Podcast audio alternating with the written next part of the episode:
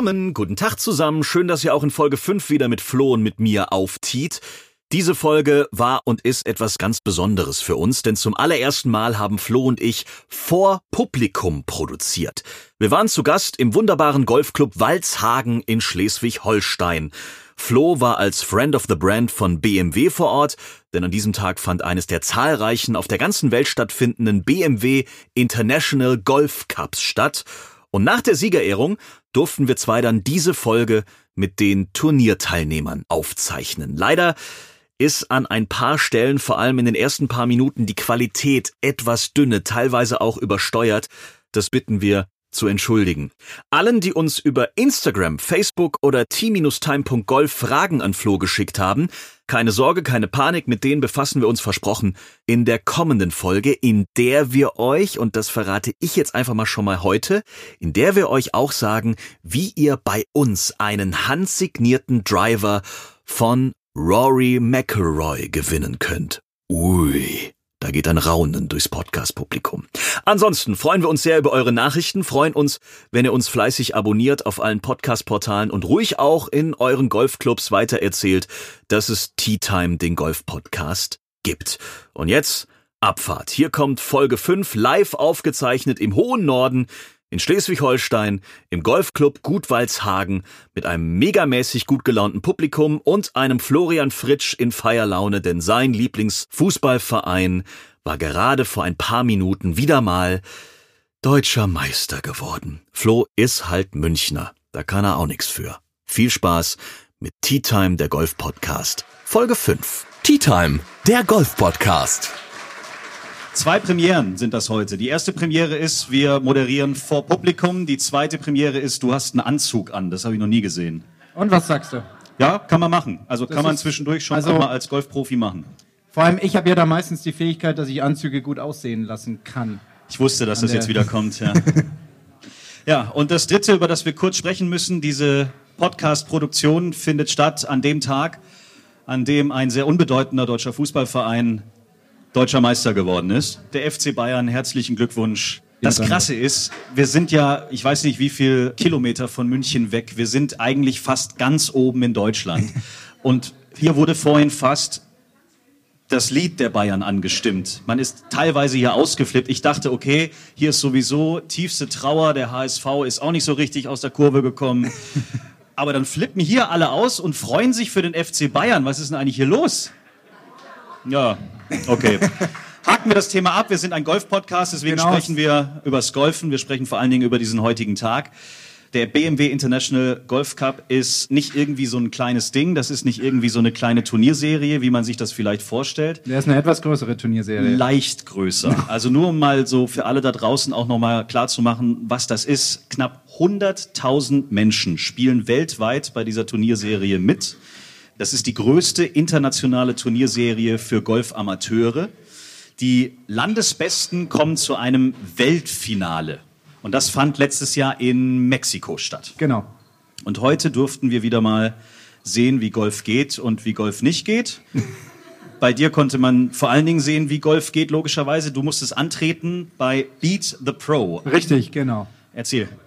Ja, also ich war heute hier auf der 12. Das ist dieses, wie ich mitbekommen habe, ein Signature-Loch dieser Golfanlage. Ist auch ziemlich besonders, muss ich sagen. Also es ist ein Inselgrün. Ja. Eigentlich nicht so weit. Man hat kürzeres Eisen. Für mich war es ein Pitching Wedge, wo ich auch sagen muss, ich habe ein bisschen gemogelt, weil ich habe Angeber. eine etwas kleinere, größere Rechts-Links-Kurve da gespielt, um den Wind auch auszunutzen. Ich habe gedacht, wenn wir hier im Norden sind, wo man ja auch gerne segelt und den Wind nutzt, dann mache ich da gerne mit. Ja, da bin ich gegen die ganzen 70 Teilnehmer des heutigen Turnieres angetreten. Inzwischen habe ich es verdrängt, ob ich gewonnen oder verloren habe. Ich weiß auf jeden Fall, dass ich mehr gewonnen habe als verloren. Ich hatte auch einen schönen Golftag. Ich habe 18 Loch das Turnier mitgespielt. Willst du den Zielinski vorne sehen, musst du die Tabelle drehen. Das ist, das ist schon gelernt. Aber um kurz auch nochmal mein Highlight des heutigen Golftages zu verkünden, mein Highlight, und das habe ich in noch keinem Golfturnier erlebt, und das ist für mich etwas, was ich aus diesem Turnier mein Leben lang mitnehmen werde. Es gab nach neun Loch Mettbrötchen. Ich habe kurz überlegt, ob ich irgendwie einen Schwächeanfall vortäusche und einfach sitzen bleibe. Komischerweise ging es aber danach auch ganz schlecht weiter. Aber okay. Aber es war lecker, oder? Es war sehr lecker. Schön. Es war ein sehr schöner Tag, wir hatten tolles Wetter. Ähm, viele Fotos gibt's natürlich dann auch auf unserem Instagram-Account. Man kann viel nochmal nachvollziehen, was wir Ja. heute so erlebt haben. Etwas muss ich noch kurz erwähnen. Sobald das Deutschlandfinale gespielt ist vom BMW Golf Cup International, ist ja jetzt dann die Mannschaft zusammen, die dann BMW Deutschland vertritt bei dem entsprechenden Weltfinale. Und dieses Team, meistens aus drei, vier Spielern, verbringt dann auch einen Trainingstag mit einem der deutschen Friend of the Brands. Welcher davon? Ich bin einer davon.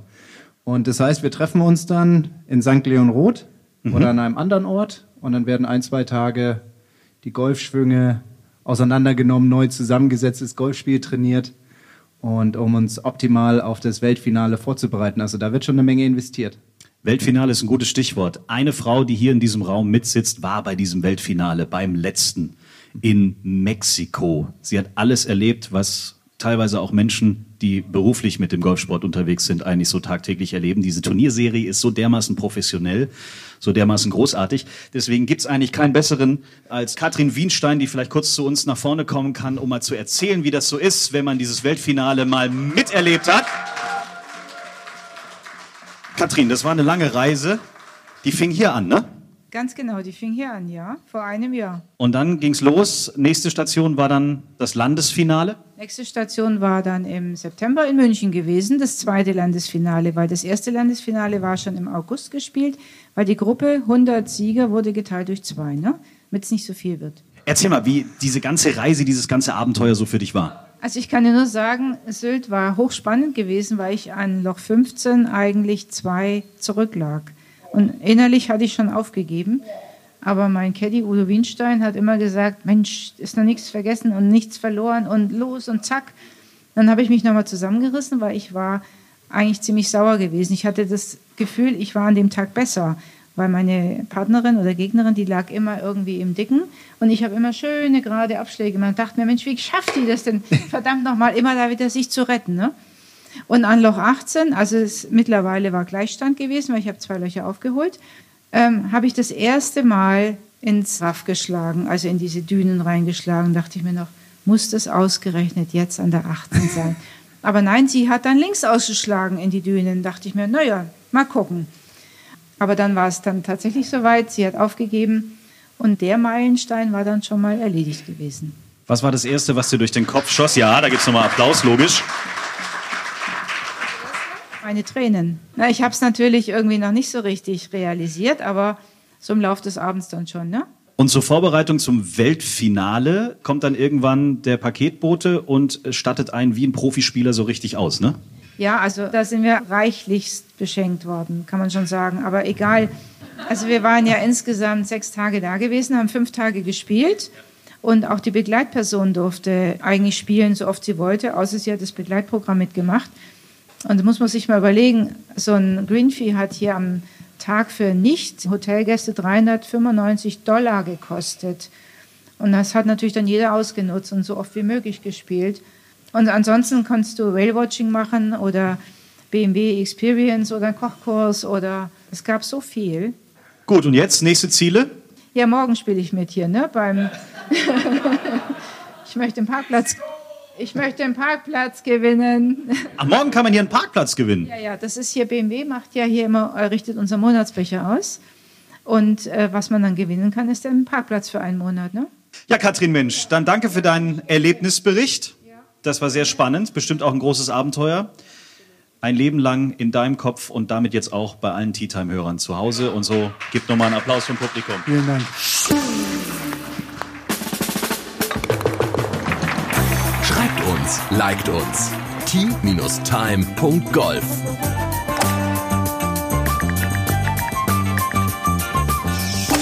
Nächstes Thema. Wir sprechen über das Major, was gerade läuft. Wenn Oh ja. wir diesen Podcast produziert haben, wird der Sieger schon feststehen und es gibt wahrscheinlich auch jetzt schon eine Vermutung nach zwei Runden, wer die PGA Championships 2019 gewinnen wird. Wenn Bruce Köpka nach zwei Runden einfach mal eine minus 12 hinlegt und der zweitplatzierte Jordan Spieth gemeinsam mit Adam Scott bei minus 5 liegt, was hat ein Köpka genommen, bitte?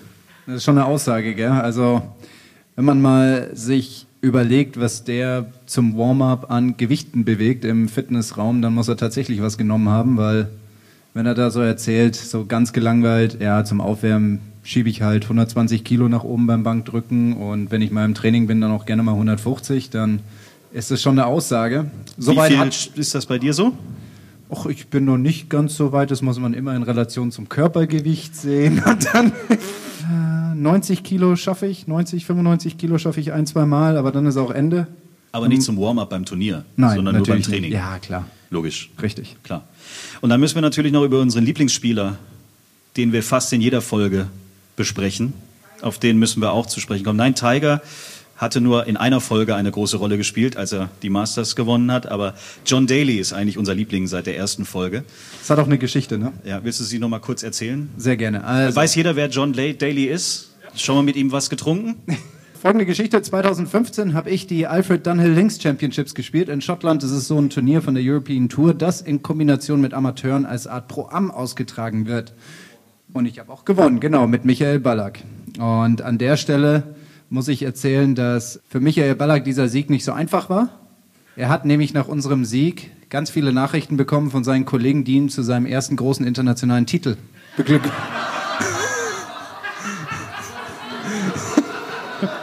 Es hat gestimmt.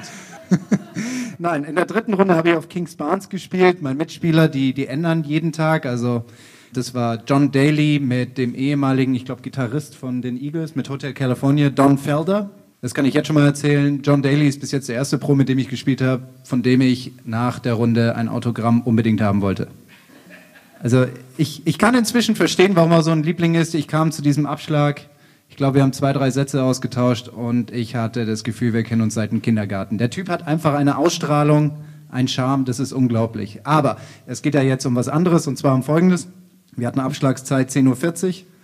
Gegen 9 Uhr war ich dort, habe gefrühstückt. Irgendwann mal so um 9.15 Uhr, 9.30 Uhr kam auch John Daly mal rein und hat den Tag mit drei Kurzen an der Bar eröffnet. Noch besser war, im nächsten Jahr 2016 treffe ich ihn an bei den Check Masters auf dem Puttinggrün, gehe zu ihm hin und sein Bag war da und, und, und neben dem Bag waren so zwei Kästen mit jeweils 24 Büchsen Bier neben seinem Golfbag. Ich fand das irgendwie witzig, ich bin zu ihm hin und ich stand halt so, yo John, was geht? Er hat dann so, ich versuche jetzt vom harten Alkohol wegzukommen, deswegen muss ich jetzt Qualität durch Quantität wettmachen. So, und dieser John Daly darf jetzt als erster Spieler überhaupt bei einem Major mit dem Kart fahren. Ja. Jetzt erstmal Alkohol am Steuer ist jetzt meine erste Frage. Und was ich auch interessant fand, er hat vorher tatsächlich eine Fahrstunde gekriegt, das ist kein Scherz, weil ihm wurde gezeigt, wo er mit dem Kart auf dem Platz fahren darf und wo nicht. Aber diese Tatsache, dass man jetzt per Attest ähm, ja. ein Kart plötzlich unter dem Popo hat, das hat eine Vorgeschichte, die hast du mir erzählt. Genau, die Grundlage dazu war, der ein oder andere weiß es vielleicht, das Urteil vom amerikanischen Verfassungsgericht, dem Supreme Court 2001, Casey Martin gegen die USPGA Tour. Casey Martin hatte eine Situation, in welcher er nicht in der Lage war, 18 Loch zu gehen. So, unsere Statuten, unsere AGBs sagen halt einfach, Golf ist ja auch irgendwo ein Sport und das Laufen gehört dazu. Jetzt gibt es drüben in den USA einen Act, der heißt Americans with Disability Acts, also Amerikaner mit Behinderungen Akt der sagt ganz klar, dass man den Nachteil, den Menschen durch Behinderung erleiden, ausgleichen muss. Also die dürfen dadurch, durch die Behinderung, keinen Nachteil erleiden. Jetzt hat die amerikanische Tour versucht zu argumentieren, ja, aber wir sind ja eigentlich ein Sportveranstalter und sind eigentlich nicht gewerblich und auch nicht arbeitstechnisch unterwegs, sondern die sind ja auch freiwillig irgendwo hier.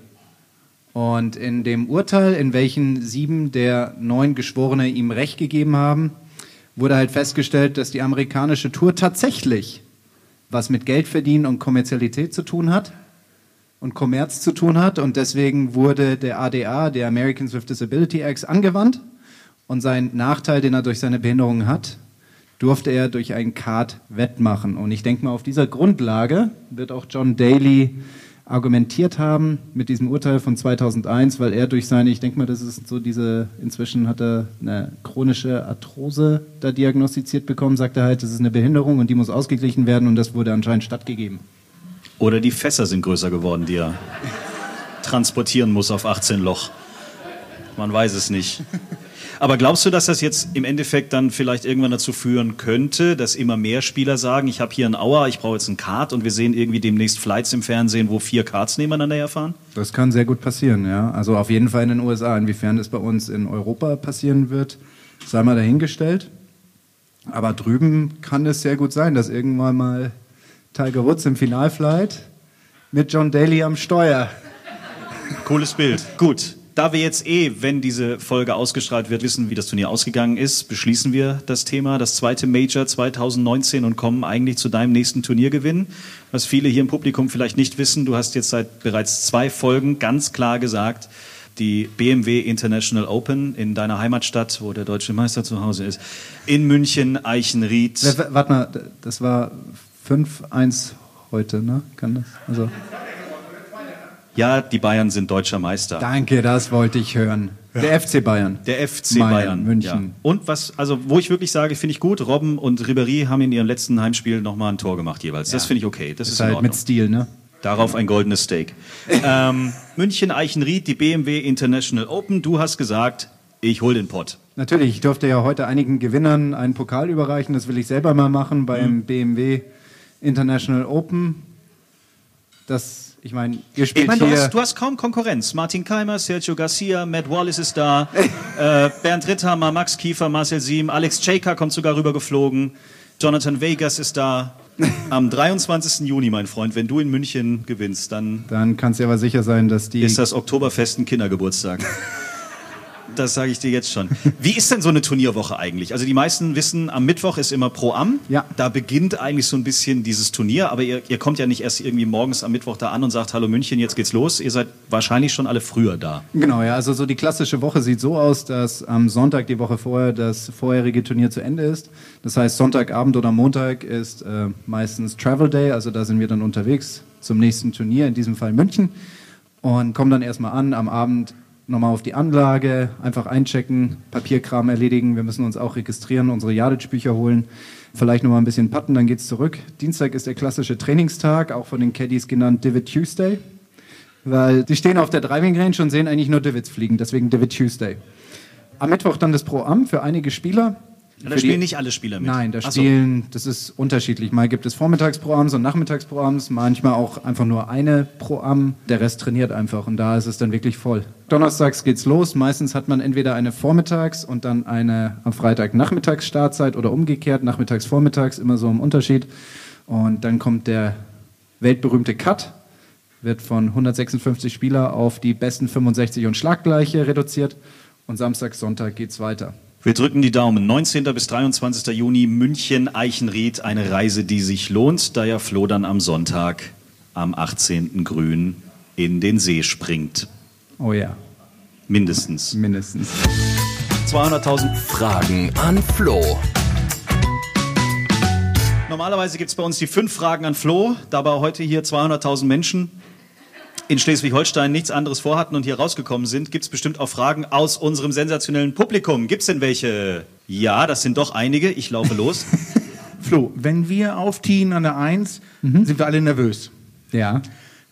Wie gehst du mit dem Druck um? Ich meine, man muss sich mal ähm, vor Augen halten, du warst äh, 230. der Welt. Das ist ähm, sensationell. Also im Grunde genommen ist das der Vergleich, als wenn Vettel gegen mich im Trabi fährt. Wie gehst du mit dem Druck um am ersten Abschlag? Was geht dir da alles durch den Kopf?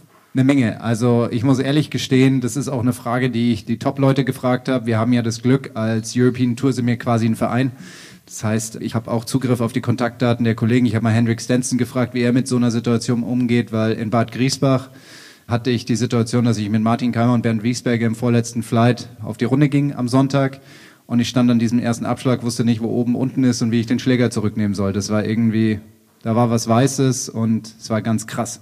Nicolas Coissards hat mir was ähnlich erzählt vom Ryder Cup. Er hat gemeint, er war so nervös, dass seine Augen getränt haben und er unten den Ball nicht mehr gesehen hat, sondern einfach nur eine weiße Wolke. Also was ich damit sagen will, ist, wir alle sind nervös. Ja, und das ist auch das, was Henrik geschrieben hat. Er hat gesagt, the battle is always going on.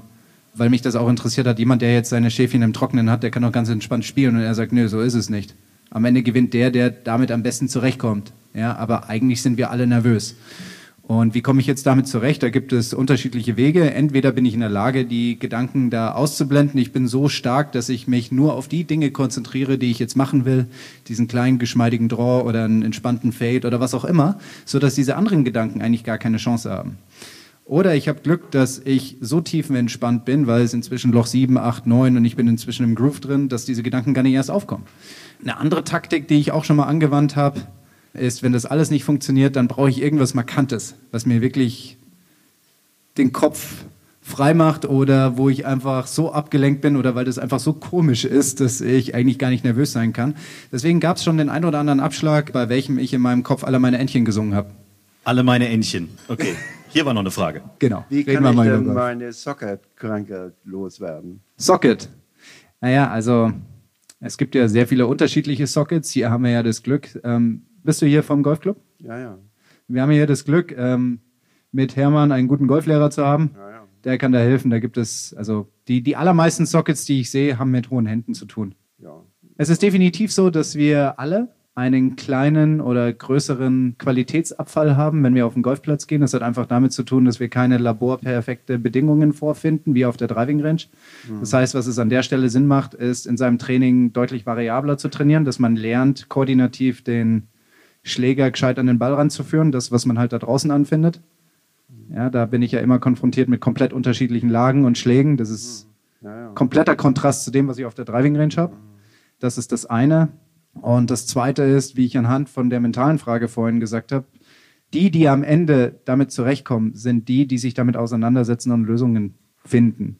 Ja, die einfach sagen, okay, es ist so, wie es ist. Was kann ich dagegen machen? Sie fangen an, sich in ihrem eigenen Spiel damit auseinanderzusetzen und versuchen Lösungen zu finden, dass immer handlungsfähig sind. Weil es ist eigentlich bescheuert, wenn man da alles trifft, dann geht man raus und dann ist alles komplett weg, dann ist man nicht handlungsfähig. Und das ist ziemlich schade. Und wenn man da dann einfach mal sagt, okay, woher kommt mein Socket? Ja, also es ist ein später, sind die Hände hoch, da gibt es unterschiedliche Gründe dafür. Und wenn man sich dann in seinem Spiel auskennt und weiß, wo der herkommt und ein Gefühl dafür entwickelt, ab welchem Zeitpunkt der in der Runde in welcher Situation kommen kann, dann kann man dagegen vorgehen. Ja, das ist dann vielleicht nicht der optimale Schwung, der 1A mit Sternchenschwung, aber man ist handlungsfähig und ich finde, das ist das Wichtigste da draußen auf dem Golfplatz. Alle meine Entchen singen, oder? Das wäre vielleicht mal wirklich eine Möglichkeit. Und ich meine, es gibt ja auch andere Lieder. Vielleicht gibt es ja was anderes, was einem da hilft mit dem Socket. Naja, neben alle meine Ist ja Entchen. nicht schlecht. Also, Alle meine Entchen. Hat noch jemand eine Frage an Flo? Oh, Achtung. Mein Flightpartner von heute. Jetzt wird's gefährlich. Wo du gerade sagst, äh, Flightpartner, also Respekt, er hat uns gleich gezeigt an der 10, äh, wo ein Abschlag hingeht, bis kurz vors Grün. Ne? Also insofern, und da, da zielt jetzt auch meine Frage mal hin. ähm, es wird ja mal gesagt, ähm, gerade ich, ich spiele noch nicht so lange Golf, weniger Kraft. Und vorhin habe ich gehört, ja, der Köpker, der schiebt dann ja auch 120 Kilo. Und Ja. äh, wir Männer neigen ja dazu, viel mit Kraft zu machen, was Ja. ja, nicht gut ist. Dann wird das ein bisschen reduziert. Und wenn meine Frau sagt, ja, du bist, musst mal in die Muckibude gehen, dann sage ich, nee, nee, bloß keine Kraft beim Golf, sondern Technik. Ne? Ja, und jetzt mal der Tipp von dir für, einen- für einen Amateur. Ja. Auch insbesondere auch für unsere weiblichen Spielerinnen, die ja, Ja. oftmals äh, eben nicht diese Längen haben, Ja. weil sie eben halt vielleicht die Kraft nicht haben, eine gute Technik haben. Ja. Wie, wie kann man da als Amateur vielleicht so diesen goldenen Mittelweg finden zwischen Kraft und Technik? Also bei den allermeisten Amateuren kommt der Längenverlust daher, dass der Treffmoment einfach nicht sauber ist. Ja, und da macht es Sinn, vielleicht ein bisschen langsamer zu schwingen, dass die Trefferqualität wieder steigt. Und dadurch hat man dann am Ende etwas mehr Länge. Prinzipiell grundlegend ist es so, dass Länge auf drei Dingen basiert. Und das ist einmal Physis, da ist Kraft mit dabei, Flexibilität, Schnellkraft. Wie ist einfach die generelle Physis? Also wie viele PS habe ich?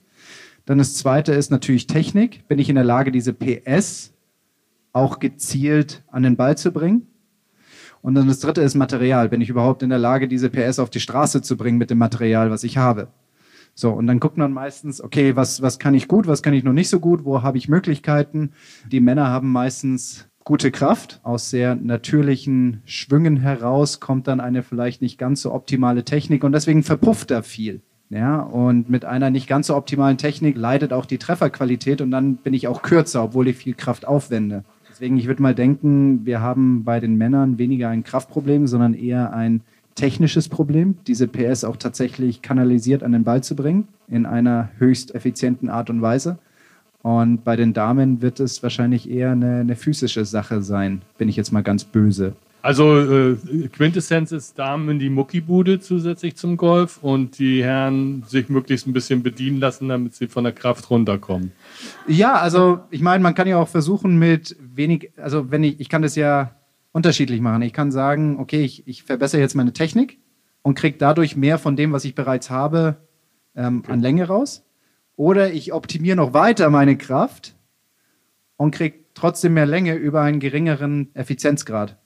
Da muss man sich halt einfach entscheiden, weil mit einer Technikveränderung geht ja auch eine Instinktveränderung einher. Ja, also wenn du jetzt draußen an der 18 stehst und hast einen Schlag und hast einen gewissen Wind zu einer gewissen Fahne, dann sagen deine Instinkte, jo, da können wir voll draufgehen oder oh, da solltest du lieber die Finger von lassen. Und wenn ich jetzt meine Technik verändere, reagiert auch der Schläger und der Schlag da ganz anders. Das heißt, man muss seine Instinkte neu justieren und auch seine Koordination, weil ich bin davon überzeugt, der Glaube, ich ändere nur ein Ding und alles andere bleibt gleich, das funktioniert nicht. Das heißt, das ganze System wird sich einer gewissen Veränderung unterwerfen. Und wenn wir jetzt davon ausgehen und wissen, dass Tiger Woods für so eine Veränderung ein, zwei Jahre braucht, um die wieder wettbewerbsfähig in Turnier reinzubringen mit seinem Trainingsaufwand, dann kann jeder für sich selber ausrechnen, wie lange er wahrscheinlich braucht mit einer Technikänderung, um wieder einigermaßen wettbewerbsfähig zu sein. Okay. Ich hoffe, ich konnte jetzt. Alles klar, danke. Wir machen zwischendurch eine Frage, die von außen uns zugespielt worden ist, Ja. äh, und zwar von Sebastian aus Hannover. Ich finde das sehr lustig, was er fragt. Was würde an deinem Score sich ändern, wenn wir zwei zum Beispiel jetzt 18 Loch spielen würden und du müsstest aber links spielen? Eine Menge. Ja? Also, ich habe tatsächlich mal ein, zwei Wochen versucht, den Alltag nur mit links zu bewältigen, um zu gucken, was so der Unterschied ist zwischen rechts und links. Und der ist einfach katastrophal. Mit links kann ich fast gar nichts. Da kann ich eigentlich nochmal mit meiner Tochter, die ist vier Jahre alt, anfangen, die allgemeinen Fähigkeiten neu zu erlernen. So sieht dann auch mein Golf linksrum aus, aber das ist Teil meines Trainings. Also ich würde das schon ein bisschen hinkriegen. Ich denke mal, dass ich Platzreife schaffen würde, aber besser wird es erstmal nicht sein. Linksrum schlagen ist sehr, sehr wichtig. Auch ich werde nicht immer auf dem Fairway liegen, sondern auch das ein oder andere Mal neben einem Baum und dann kann sowas auf jeden Fall helfen. Ja. Und das ist Teil des Trainings. Also insofern würde ich denken, Platzreife-Niveau würde ich damit hinkriegen. Nicht so schlecht. Hättest du mir heute die Platzreife abnehmen können? Ich hätte dir heute gar nichts abnehmen können. Ich war Du genug mit meinem Spiel beschäftigt. Und mit den Mettbrötchen zur Halbzeit, um die nochmal kurz zu erwähnen. Mann, waren die lecker. Ja, gut. Hat noch jemand eine Frage an Flo?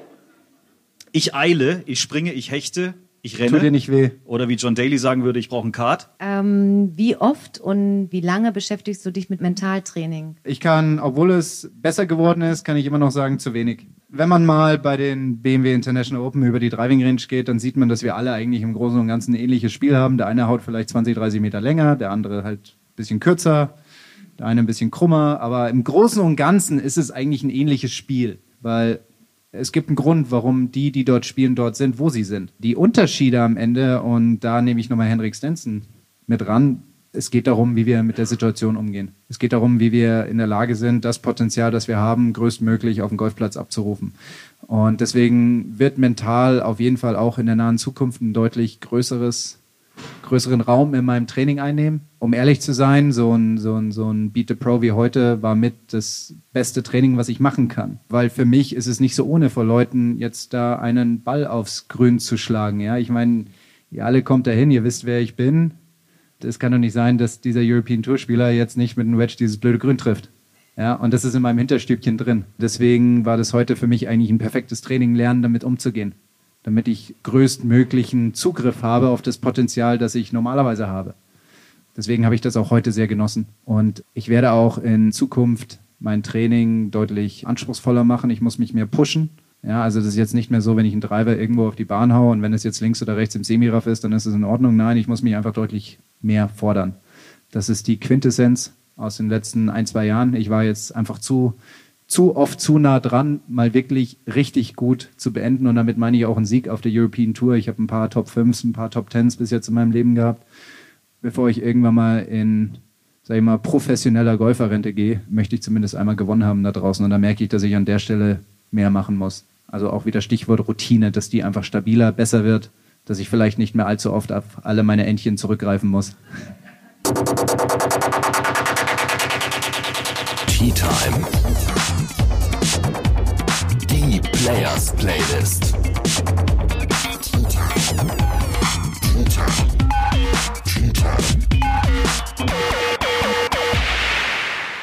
Die Players Playlist, um die kurz nochmal zu erwähnen. Oh ja. äh, wir haben ja eine eigene Golf-Podcast-Playlist mit Songs, die wir auf Spotify veröffentlichen. Heute ist, glaube ich, die Bestückung klar. Ja. Alle meine Entchen kommt auf unsere, auf unsere Tea Time Players Playlist auf Spotify. Mehr Coolness in einem Podcast gibt es nicht, meine Damen und Herren. Sensationell. 200.000. Fragen an Flo. Hat noch jemand eine Frage? Wir lesen im Internet, ähm, welche Unsummen Golfer verdienen können. Ja. Zu Recht, okay. Die Frage zielt jetzt dahin, ohne dich jetzt selbst anzusprechen, aber du hast sicherlich einen Überblick über die European Tour. Was muss ein Spieler wie ein Maximilian Kiefer, ein Florian Fritsch, ein äh, Bernd Ritthammer für ein Jahr einplanen, um überhaupt über diese Tour zu kommen? Weil das ist ja nicht Ja. nur Spielen, sondern auch Essen, Richtig. Trinken, Schlafen etc. pp. Ja. Was kommt durch Sponsoren rein? Wie kommt das rein? Ja. Und man möchte natürlich auch noch einen Euro dabei verdienen. Richtig. Hast du da eine Idee für uns? Wir müssen eigentlich alles zahlen. Natürlich haben wir auch manchmal Glück, dass ein Turnier uns haben will und dann werden wir halt eingeladen, dann müssen wir nicht so viel zahlen. Ich glaube, ein Sergio Garcia als BMW Friend of the Brand, wenn er bei den BMW International Open spielt, der wird recht überschaubare Kosten haben in der Woche. Aber ansonsten, wir zahlen unseren Caddy, wir zahlen die Reise, wir zahlen die Unterkunft. Auf der European Tour kannst du alles zwischen zweieinhalb bis dreieinhalbtausend Euro pro Turnier rechnen. Auf der European Tour mit allen Golfkosten. Also wir reden hier nur von Golfkosten, wir reden gar nicht von Privatkosten. Reine Golfkosten sind auf der European Tour um die 100.000 Euro, die man erstmal aufbringen muss, ohne einen Cent gewonnen zu haben. Jeder von uns steht am Anfang des Jahres erstmal mit 100.000 Euro in der Kreide. Wir sehen ja meistens immer nur die Top-Jungs, wie sie 500.000 und aufwärts verdienen, aber da hinten sind ja auch viele andere Spieler. Diese Rangliste geht bis Position 300, 350. Das heißt, da sind auch einige dabei, die mit einem Minus rausgehen auf der European Tour. Das ist ganz klar. Challenge Tour sind mit ca. 70.000 zu veranschlagen und die dritte Liga, die Pro Golf Tour, bei welcher der Jahresranglistensieger am Ende des Jahres immer zwischen, also um die 25.000 Euro brutto verdient, die sind irgendwo zwischen 30.000 bis 50.000 Euro. Das heißt, selbst wenn ich die Rangliste gewinne, bin ich mit einem Minus dabei. Und da braucht es einfach starke Sponsoren, da braucht es starke Partner, die auch in dem Sinne an den Sportler glauben, dass es nicht rein, ähm, also oft wird hier gemacht von Jahr zu Jahr. Also hier kriegst du erstmal ein bisschen Geld und dann schauen wir mal, wie du spielst und am Ende des Jahres gucken wir nochmal, wie das läuft. Das ist eine Killersituation. Und warum ist das eine Killersituation? So, ich bin jetzt ein junger Amateur, werd Pro. Und wir alle mussten unser Lehrgeld zahlen. Alle.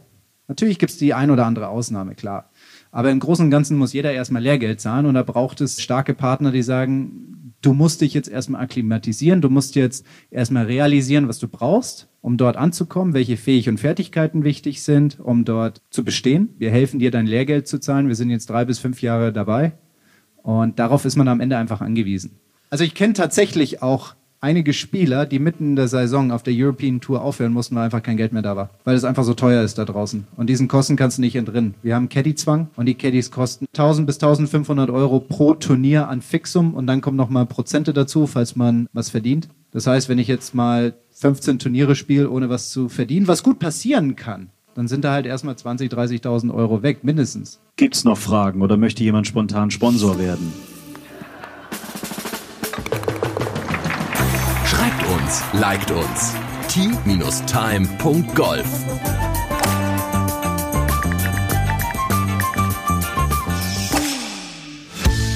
200.000 Fragen an Flo.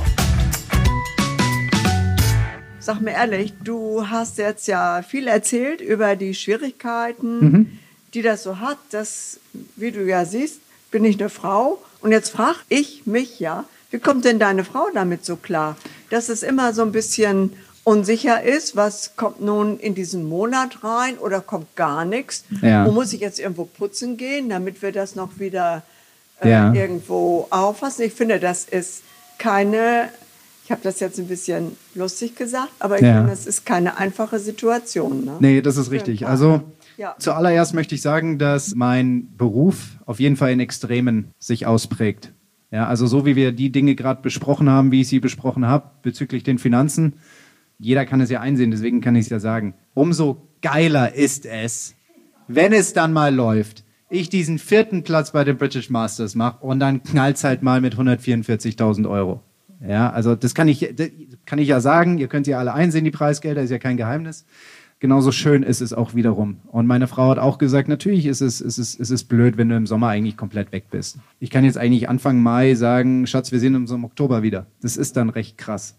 Aber wir dürfen dann wiederum Dinge erleben, die einfach sau cool sind. Ich meine, bevor mein Sohn in die Schule ging, sind sie halt mitgekommen zu ein paar Turnieren. Wir sind nach Portugal gereist, wir sind nach Schottland gereist.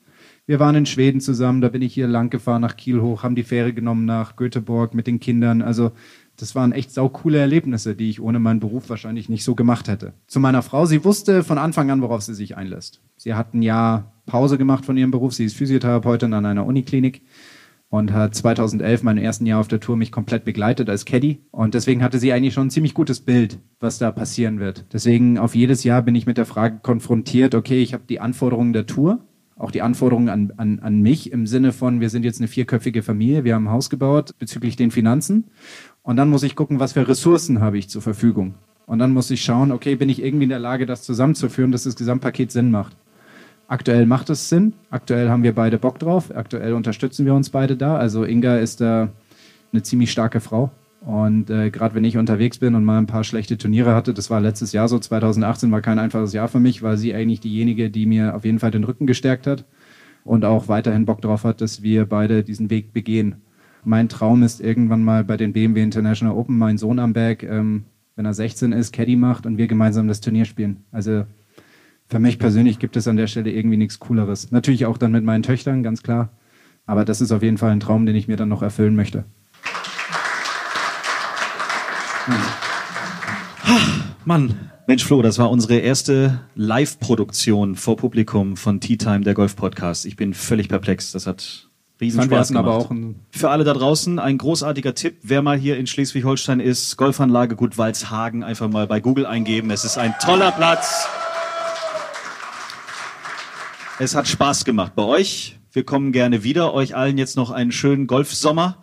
Und wir freuen uns, wenn ihr uns fleißig weiterhin hört. Tea Time, der Golf-Podcast mit Florian Fritsch und Jens Zielinski. Einen schönen Abend noch und danke fürs Zuhören. Genau, auch von mir. Vielen Dank.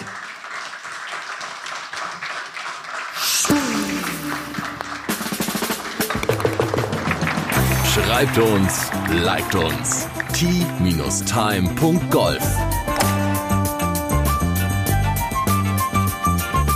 Tea Time, der Golf-Podcast. Auch auf Facebook und Instagram. Tea Time.